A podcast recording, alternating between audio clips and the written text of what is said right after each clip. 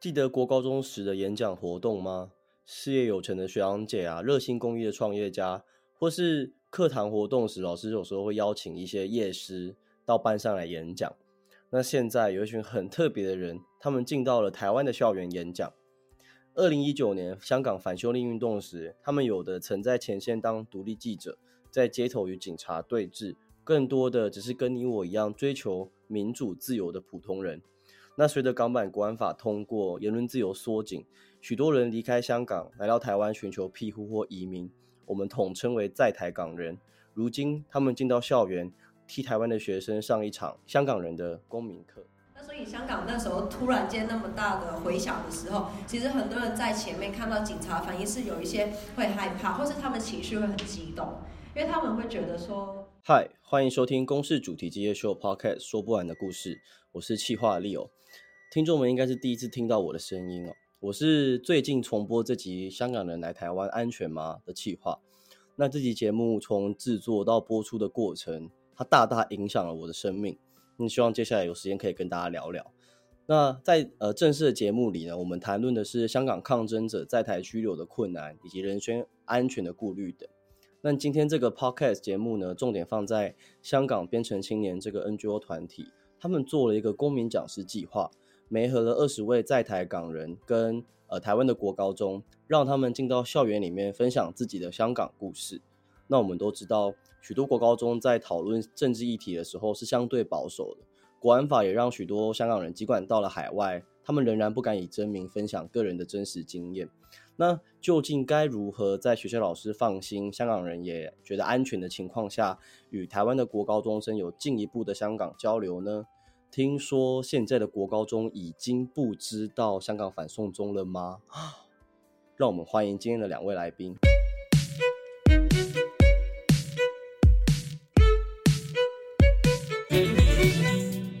首先，先请两位先跟我们听众朋友自我介绍一下。大家好，我叫 Sandra，在就是公民团体香港边城青年里面负责一个叫做哇咖哩供，是一个。就是跟着香港人进到台湾的国高中，分享香港经验的一个公民教育计划。好，我是 Ado，我是一个在台港人，然后我现在在台湾生活，做一些创作跟一些展览，也是刚刚 Sandra 说的那个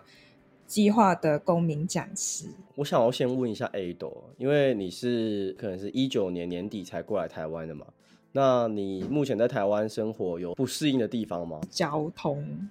比较危险。怎么说很危险？你有遇过什么可怕的事情吗？突然路边停车，然后他可能突然门打开都没有看，然后都撞到我。OK，然后呢？他有道道道歉吗？呃，没有哎、欸。那 Sandra，你作为台湾人，你应该也蛮习惯这件事吧？我。我小时候就是被那个摩托车弄到整个就是皮都掀起来了，哇！所以我其实就是我听这些就香港人说台湾交通怎样，我就觉得就不知道，就觉得好像就是这样，就是我从来没有想过可以有别种的类型的生活，就是 就是我觉得这就是台湾人的日常啊，就好像每个人也会，只要骑机车一定就是一定会遇到某种程度上的车祸嘛，应该每个人都会吧。对，就是我们公主题之夜秀之前有做一集行人行人地狱的，然后有一个香港人，他非常的愤怒，他在香港这一集也有来，可是他在行人那一集更愤怒，因为我们不在这边出生跟成长，就会不不会觉得这个应该是日常。现在现在我现在知道是日常。那 Sandra 嘞，Sandra 你之前在香港待了这么久。你也在那边工作过吗？你现在会想念香港吗？会想回去工作吗？哦，很多啊，就是所有的事情啊，就还是很想回去香港生活的吧。如果未来香港光复的话，嗯嗯嗯。那因为我们这个集数播出的纪录片是《不割席》嘛，那他是一位挪威导演，在当时二零一九年在香港拍的。那想请问一下两位，在看完这个短片加上节目的时候有什么心得吗？我的话，前面的纪录片其实我是有点没有办法很专注一直看，因为对我来说，就是很多片段都会让我回想很多那个二零一九年发生的事情事情，尤其是在街头的。我自己就是会边看，也是会很，就是会一直想到当时的一些画面，然后也会就是会想说，哦，那我在这个事件的时候，当时在哪里？这样子就会一直去想着自己的位置，比较难用一个。旁观者的角色去看一个纪录片的感觉嘛？那个就当时就说国安法要实行了之前，就是大家还可以在街上面去去派传单说：“哦，你想要知道国安法是什么吗？”就是还有这样的一个空间。就现在回去看，现在国安法已经就是实施了两年了嘛，就觉得。当时的那种空间真的也是蛮不可思议的，就是大家已经很大的压迫了，然后已经那么多人被抓去关，可是还是很多人蛮勇敢的在街上去做一些自己能做到的事情。好，那因为你刚好提到国安法，那我想听众朋友们应该会蛮想要知道，到底这个国安法。对于在海外的港人来说，到底在日常生活中有什么样的影响？是会给人一种恐惧的感觉吗？你就是会担心说你会不会在 Facebook 上写一个东西也被抓？那现在就证实了，在二零二三年初的时候，就有一个就是在日本留学的香港人，他就是只是在 Facebook 上面有一些香港独立有关的言论，然后他回到香港的时候，他就被抓了。这样子，海外的人会害怕这个国安法，我觉得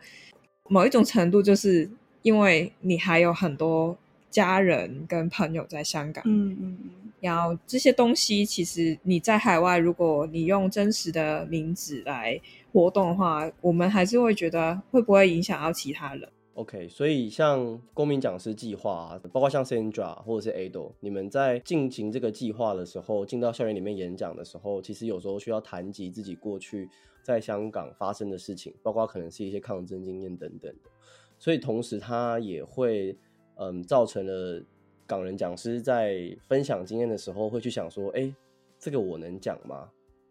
这边是我安全的吗？会有这样的问题吗？”嗯，因为其实我们在就是他们进去校园之前，会有两个就是步骤，然后会有一次是大家就是先聚在一起，然后彼此分享一下自己的 PPT 啊，然后自己想分享的内容，然后那时候就大家就有一直在讨论说到底。什么东西可以讲？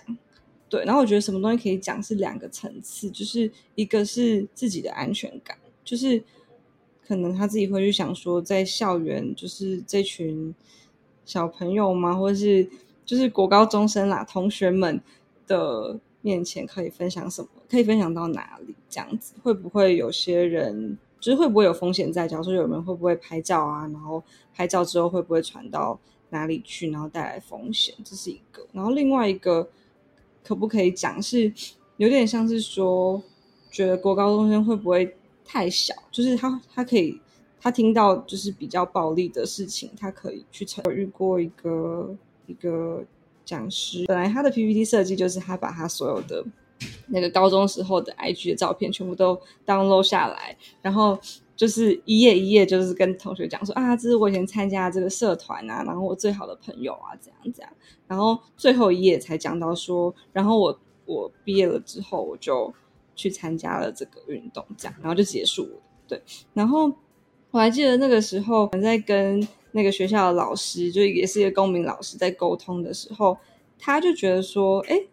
他申请了一个从人权可能人人权博物馆来的经费，他就觉得说，哎。那个同学，你可以就是分享多一点你的抗争的经历吗？或者说你当时在什么位置啊？你的感受是什么？这样就虽然你的切入点非常好，但是，诶，因为我们这个可能还是要从多讲一点人权方面的事情，这样就有点婉转。后来我们会议结束之后，隔天他们就去分享了嘛，然后我就发现我自己都吓一大跳，就是这个讲师他就突然间分享了超多他的抗争的经验，可能。啊，警察之类的，然后就是我，其实在场的人都有点吓到，然后，然后那时候我是有点紧张，就觉得说他会不会是为了要讨好这个老师啊，就是不想让，应该说不想让老师失望，所以就就做这改变这样子。然后我自己现在也还在想说，到底到底这个过程应该是怎么样，怎么样让大家是在一个很舒服的状态去分享。嗯嗯，那我另外有没有想要问 Ado，就是，嗯，因为其实，在进校园之前啊，不管是学校老师啊，或者是同学，其实都会期待一个香港人，他是以一个抗争者的身份进到校园来，他会期待你说很多你的抗争经验，你在街头上面发生的事情，你如何跟警察对峙等等的。那但不是每个人都喜欢要分享这部分的经验，或者是也不是每个人都有这部分的经验嘛。那 Ado 你怎么看待这种？呃，你身为一个公民讲师，你进到一个台湾的校园里面，这些人对你的期待，大家可能看到的香港都是二零一九年的样子，嗯，但是其实香港就是我觉得有各式各样的人，然后就算二零一九年有有有变成黑衣服的人，有猪嘴的人，但是他还是持续之前关注的东西是不一样，然后后续关注的东西也不一样，嗯，所以。我觉得在在这个计划里面，在谈到的东西，我就在有讲比较多是在二零一九年之前，我在关注的是是什么，然后来到台湾之后，我在做的是什么。我记得当时候，我不知道是谁说的，就是可能你就是他这个。呃，台湾学生这一辈子第一个碰到，或者是唯一一个碰到的香港人，应该是我说的吧？对，因为这也是很多老师跟我说的，所以他们就说，就是香港讲师，你可以就是放轻松啊，不用太紧张，因为其实大家就是很想要认识你，嗯、因为你可能真的就是他认识的第一个香港人这样子。对，就是我觉得这样的话，我就我是反而是有点不想要他们只认识二零一九年的那个样子。因为那个样子就是，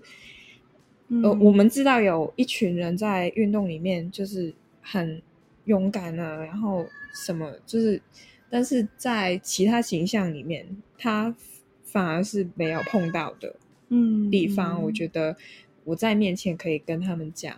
香港是什么地方，然后我成长是怎么样。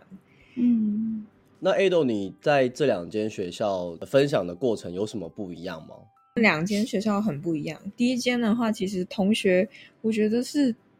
他非常充满知识嘛，嗯，就是他对于香港的呃，可能社会运动的脉络，其实他们有一定程度的理解，不只是二零一九年，他可以讲出呃二零一四年，然后鱼蛋革命之类的，就是他们可能还很小的时间的事情，嗯。然后，所以他们问的问题是比较针对在于跟议题有关的，跟呃那个社会运动有关的。然后，另外在学校，他们可能是在老师考好像有补充给他们一些影片，嗯、事前的影片，还有文章。对，嗯、然后有些人是有有说他们是第一次看到。对啊，你说他们是第一次知道香港反送中运动吗？或者是有听过，但是没有真的有去看过。我就是他们有些是会说，他们第一次看到才，哦，对，然后就会有一些感感受。嗯，所以他们是比较感受导向去跟我们去讲。对，而且那个老师蛮难得，他就说，本来他的那一班同学，他们对于一些社会议题啊，或者在讲什么。就是公民权利这些东西，他们是没有什么兴趣的。嗯，可是那天他们的文章看得很认真，所以他才跟就是 Ado 说：“那你们其实可以多分享一下你们当时在做运动的时候的一些心情什么的。”嗯，对。那我蛮好奇在，在呃公民讲师讲完之后，会有一个 Q&A 的环节嘛？那现在的国高中生们都会对这些香港人问什么问题？他们会好奇什么啊？问的问题比较可爱，就是他很想要知道你个人的东西，嗯，就是比如说啊，你几岁啊？就这个是最难回答的，因为我有点不想回答，因为我怕我回答了之后就把我们的距离拉开了。哦，哪有？没有那么远，好不好？然后 IG 啊，然后有没有男朋友啊？嗯、就是很喜欢问这些。对对对，嗯、就是他们会很想要了解你个人，嗯、可能他会觉得是一个真的认识了一个人这样的感觉吧。嗯，反而是我不是来只是来听你给我的资讯，而是我蛮想要认识你这个人的。嗯，我觉得是这样子的感觉。嗯，所以感觉是舒服的，不会有一种好像舒服，我觉得很可爱啊。嗯，有，其实他们好像都有蛮多会有回馈的表单。嗯，就是如果他们有真的想要跟我们讲的话，其实他们都很用心在写那个单子。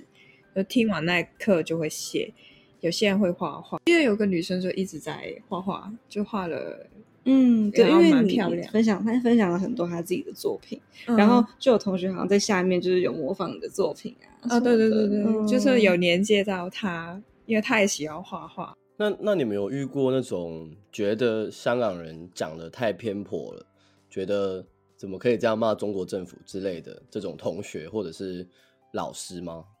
呃，有其中一个同学，他。他的状况是他自己是就是陆配的家庭嘛，对，然后他自己也是往返中国跟台湾这样子，然后就是有在他的一个回馈表单上面，他有写说那个括号中国好棒棒，然后我尊重但不认同，对，我猜可能是因为那堂课好像就是那个香港讲师在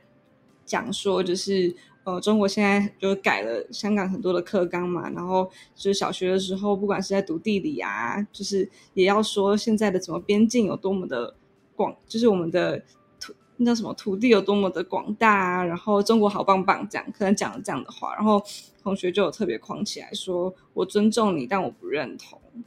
他说他把中国好棒棒框起来，然后说我尊重你，但我不认同你。他其实。他其实非常成熟诶，我觉得这是台湾公民教育的成功。对，他很成熟，他非常成熟，也不错啊。代表台湾就真的是一个民主国家，可以去讨论这些事情嘛。所以就是也有想说可以跟老师讲说，诶，如果有遇到这样的同学的话，其实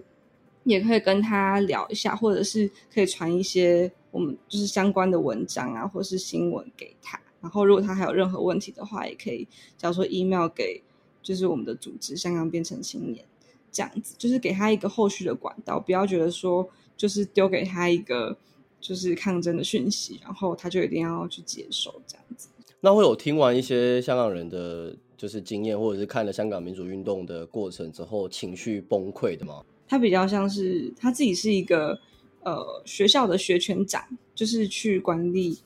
有点像学生会嘛，那种感觉。嗯、对，香港也有学生会嘛，然后所以他要做很多就学校的事务，然后可能遇到一些。然后有一次，他就听到一个香港讲师讲完之后，他就很想要跟他聊天，然后就过来排队这样。然后一轮到他的时候呢，他一开口就是爆哭了，然后他完全不能讲话，然后他就觉得很丢脸这样。然后老师说没关系，没关系，到旁边就是先哭这样。后来我们有收到这个同学的明信片，我说谢谢你。你来，然后真的很佩服你等等的，然后就说，因为我在这个学权长的岗位上，其实遇到很多挫折，然后我又看到你做的这么好，觉得我自己真的是什么都不是，就是我、嗯、我都比不上你，什么都不如这样，对，所以就那一次，那时候我们也是不知道要怎么去回应这个情，是跟蛮多的。朋友啊，组织工作者啊，聊完之后，一个想法是说，哎，其实，呃，那个班上的老师很重要，他会扮演很重要的角色，因为他才是接下来要去陪着这些学生的那个角色。那我们其实刚刚有讨论到了学生，讨论到了港人讲师，我们一直没有讨论到一个最重要的角色，就是学校老师，因为是学校老师促成这一切事情发生的嘛。那我蛮想要问 Sandra，就是，嗯、呃，这些老师啊，他们之所以会呃，参加这个公民讲师计划，应该是因为他们对于香港反送中这件事情，或者是对于香港议题是相对比较友善或支持的。那他们会因为呃带了香港人进到学校里面演讲，而得到其他比较保守的同事的压力吗？嗯，其实不是所有的老师都是 支持运动。诶，我会觉得，其实有些老师他们抱着的心态是，他希望港人讲师来分享一个有点。正反方都要讲的讯息，他甚至有明确的讲说：“哎，我觉得你这样子只有太偏导了那个支持抗争者。”对，然后就是那个对，有其中一场，然后搞得那个香港讲师很不爽，他就觉得说：“我为什么要就是去帮香港警察或者是那个政府去讲一些他们的论点或者是他们的思考，这个你自己去看就好啦。哦，对，但但确实大部分都是比较支持，然后甚至有一些也会觉得，我觉得是有一种他们作为也是台湾人，然后觉得也很希望给香港人一个发声的空间的。其实蛮多老师有这样子的心情在这样。呃，你刚刚说遇到一些别的声音，比较是国中，因为国中好像比高中保守很多，然后。国中的话，可能过去有一些就是反同婚的那个一些组织，不是会进到学校里面去讲他们的一些理念嘛？所以就是学校现在都是要经过一个很长的审核的程序啊，然后就确定说你这个是嗯什么政治比较中立的，或者说不是为了政治宣传而来的才可以进来。这样就有一些校方，他们可能是比较保守的，他们就利用这个程序去挡。这件事情，所以遇到我们遇到有两个两三个学校左右是这个程序要跑很久，然后那些老师其实，在校园里面他们要做一个抗争者，就是他真的是要在那个那些委员的会议里面，就是去讲说为什么他要邀请他们来，然后甚至要去讲说，其实我们不是在为香港人倡议，我们是就是希望同学可以。就是有机会可以去听到这样子的一个当当事人的一些声音，然后他们可以自己去做判断什么等等。嗯哼，确实，那对，确实要感谢这些老师愿意在校园里面争取这一些空间。就这些，如果我现在目前在听自己 podcast 的听众，如果你本身是国高中老师的话，非常感谢你点进这个 podcast，也欢迎你将这个公民讲师计划分享给你的学校。其实我们今天节目差不多，像最后想要问一下两位，我先问 Ado 好了，你觉得参加这个公民讲师计划对你自己个人来说有什么样的影响或改变吗？对我来说，我我自己其实也觉得有帮助到我去面对在台湾分享自己的一些不安全感。一开始在台湾的时候，还是会有带有很多的不安全感去讲讲自己的事情。然后我蛮蛮蛮想完全分享自己的东西，而且也会用很多不同的名字，就是不只是一个名匿名，就是可能每个场合都会有不同名字。然后后来的话，在这个计划的时间其实也到比较后，就是来到几年了，嗯、就是嗯两年。了，对，就是。那个时候就是开始会觉得，如果一直用不同名字，或是或者是没有名字去讲自己的话，或是去，尤其是我做创作的话，我会觉得有些人理解作品是会从你个人的生命经验去做一些理解的。所以，如果你整个人是完全匿名的话，我有。有一点会觉得有时候会蛮难去跟别人去讲一些比较有时间性的故事，嗯，所以我后面会觉得想要同整这些事情的时候，就刚好有这个公民老师的计划，然后我参与的时候也蛮受到保护的，嗯，就就是有有一种安全感的空间的感觉，就无论是学校老师，就还有 Sandra，就是。带我们去的伙伴，我我都会觉得，好像在这样的环境底下，我好像会多一点安全感，去跟学生去讲自己的故事。就有时候你尝试踏出那个你很害怕的东西，你发现没有那么害怕的时候，你就会再踏进去，就是再踏大踏前几步。这真的是非常，我觉得是非常感人的成长哎，因为。比如说，像我们在当国高中生的时候，有时候看台上的人在分享自己经验的时候，我们都会觉得说：“哇，原来长大了之后可以这样，可以站在这么多人面前讲话。”但其实这些公民讲师在光是要站在那边讲话，跟大家分享自己的经验，都是要跨出很大一步。像 Ado 也是，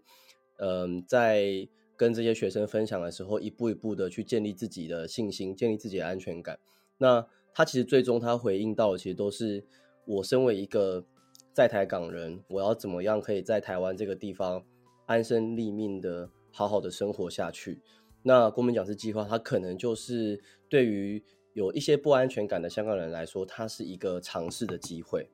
嗯嗯。那想最后想问 Sandra，就是这个公民讲师计划啊，在你的观察，它对于学生或对于呃讲者来说，会有什么样的影响吗？那就先讲学生好了，就是。其实这是很多老师跟我们讲的，因为他们才看得出来我们不在的时候学生是什么样子，然后我们在的时候学生是什么样子。很多就是说，因为台湾现在一零八课纲就是蛮强调，假如说国际视野啊，或者是说公民课也需要上到一些像是什么二二十世纪的民主化浪潮啊，然后会讲到一些东欧当时的事情，他就会觉得好像学生觉得，甚至台湾的解严的那那一段历史。对，现在的同学，当然他们都是在这一切之后出生的同学，就是会觉得这些离他们很遥远的一个历史这样子。但是当讲到香港的时候，是老师跟我们说，就是他可以感觉到，就是学生是真的变得很专注，然后眼睛发光，就好像这个东西离他很近，然后是跟他有关的事情的感觉，绝对不会只是单向的，就是说这个计划是一个香港人去。去分享，然后去拓展公民空间的一个过程。我觉得对于同学来讲，至少我们就现在这样听下来，就是感觉很多都觉得是他们的一个政治启蒙的一个点嘛。其实有很多同学他们在写回馈单的时候就说：“哦，我以前就是对政治很不感兴趣啊，觉得都是一群就是政客在那边就是闹，就是感觉像是看喜剧那种感觉。”但是这次的事情让我觉得。就是我真的要开始去关注这些事情了。然后，如果台湾怎么样的话，我也会怎么，就是我也会想要去参与更多的运动。然后那时候看到这些，就觉得是真的很感动，这样子，对啊。然后我觉得对于港人来讲的话，就 Edo 刚刚讲的那个，其实蛮多的讲师有讲到那种好像可以慢慢分享自己的感觉嘛。嗯。嗯然后我觉得还有一个是，呃，现在很多网络上很多言论，有些是对香港人蛮不友善的，可能是一些网军，对，说什么香港人就是中国人啊，滚出去啊之类的，就是很不友善，然后听起来很刺耳的话讲。然后，但是你也不知道背后是不是一个真人。但是我觉得好像这个机会有点像是你真的是可以看到一群台湾的同学们，讲师也会说，就感觉到同学好像是真的。蛮喜欢香港人的，然后同学有些回馈单也会说啊，有机会的话也很想要带你们去台南的，就是哪里走走啊，吃牛肉汤啊什么的，然后就觉得这样子的交流很棒诶，真的是超越说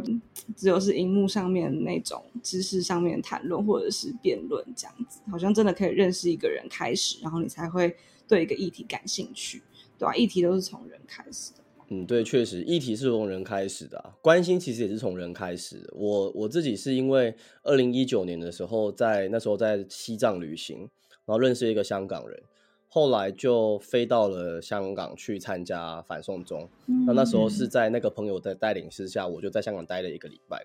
那我觉得在在游行的那一整个现场的那种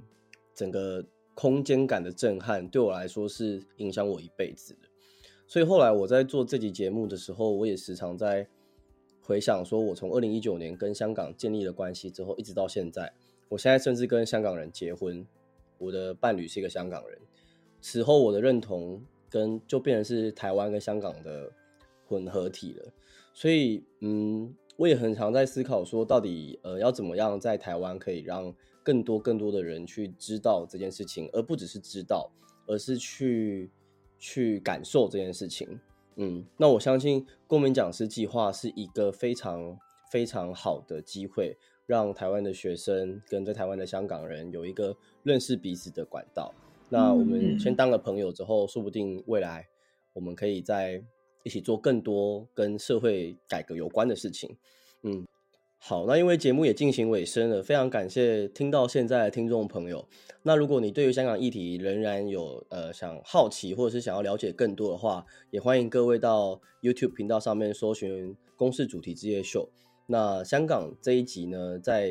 YouTube 上面就看得到了。也欢迎各位听众朋友，嗯、听完这集之后，如果你有任何的想法，或者是你有什么样的感受的话，也欢迎留言给我们。那如果你觉得你也好，你也想要加入公民讲师计划的话，不管你想成为一个讲者，或者是你想要介绍你自己的学校的话，也欢迎你们联络呃香港编程青年，嗯，我会放在节目资讯栏。那公司主题之夜秀 Podcast 说不完的故事，谢谢两位，谢谢 Sandra 跟谢谢 Ado，谢谢大家，大家晚安，大家再见，拜拜。下次见，拜拜。拜拜